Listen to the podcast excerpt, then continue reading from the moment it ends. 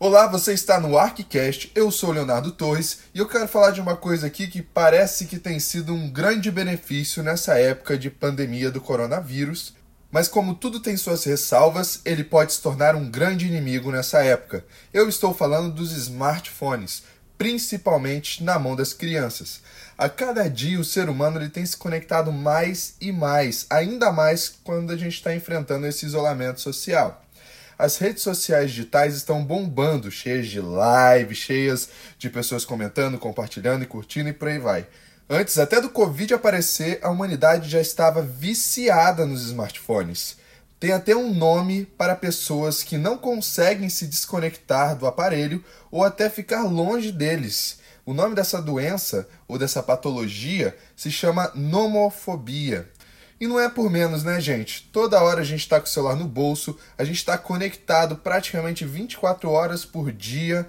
E além dos celulares, a gente tem os carros ultra sofisticados, que tem internet também, e as casas inteligentes.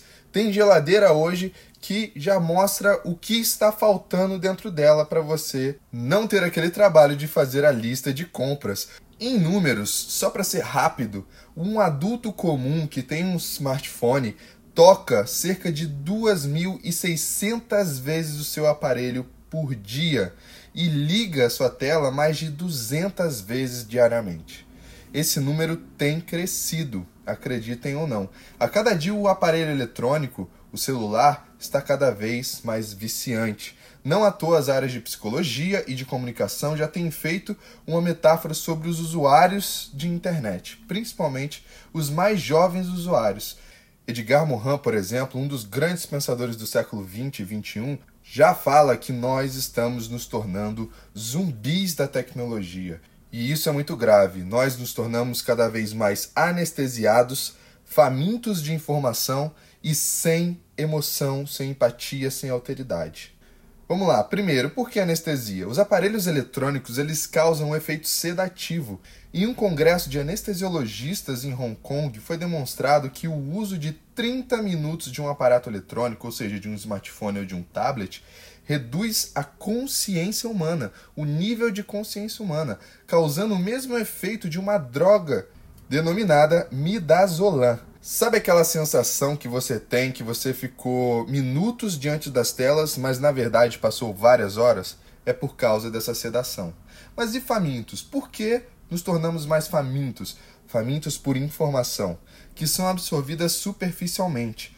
Quanto mais o indivíduo está conectado, mais ele quer se conectar pois parece existir uma necessidade de saber novas informações, seja sobre política, fofoca de celebridade ou de amigos, mas um estudioso chamado Nicholas Kerr já mostra que o cérebro humano não é capaz de processar toda a informação diária de uma rede social, como por exemplo do Facebook. Esse fenômeno ele é chamado de superinformação. O indivíduo absorve o máximo que pode de informação de uma forma superficial, mas ainda tem tanta informação em excesso na rede social que acaba deixando de lado. E essa superficialidade faz com que fake news, por exemplo, sejam absorvidas sem serem verificadas se são verdadeiras ou não. Você deve conhecer bem aquela pessoa que compartilha uma matéria jornalística até sem ler toda a matéria. Ela só lê o título da postagem no Facebook ou em outra rede social e já vai compartilhando. E terceiro e último ponto, por que estamos ficando sem emoções? A empatia ela tem sido reduzida. Cada vez menos a sociedade ela está socializando interpessoalmente, ou seja, presencialmente, corpo a corpo. A empatia ela surge no embate interpessoal de diferenças, de gostos, de experiências de vida e por aí vai. Em uma sociedade em que é mais fácil desfazer uma amizade do que entender o ponto de vista e a realidade do outro, a empatia acaba por se subdesenvolver.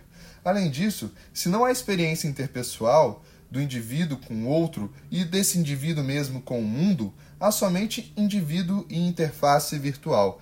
Hoje a ciência já demonstra que as pessoas ligadas, conectadas há um bom tempo nas redes sociais, elas não conseguem mais reconhecer expressões faciais, elas não conseguem reconhecer mais as emoções e sentir as emoções do outro.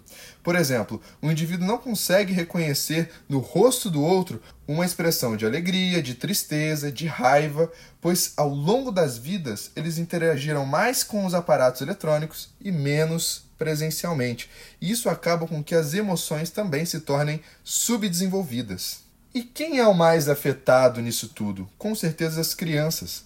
No decorrer do desenvolvimento humano, a criança precisa experimentar o mundo o máximo possível. Isso significa que ela tem que correr, respirar fundo, cair, se machucar, parar para descansar, pintar, ser apresentadas as cores, aos sons, as músicas, as texturas, tanto gustativas como táteis.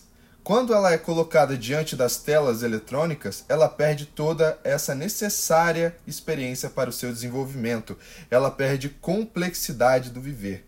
E isso cria uma geração ainda mais zumbi, mais anestesiada e viciada nos aparelhos eletrônicos. E cada vez mais sem empatia.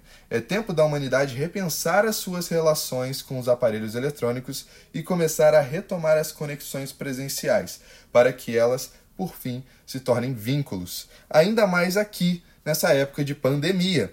É importante que a gente não só deixe nossos filhos, nossos netos, nossos sobrinhos diante das telas eletrônicas, mas que a gente se torne cada vez mais presente e atuante no desenvolvimento dos nossos sobrinhos, netos e filhos.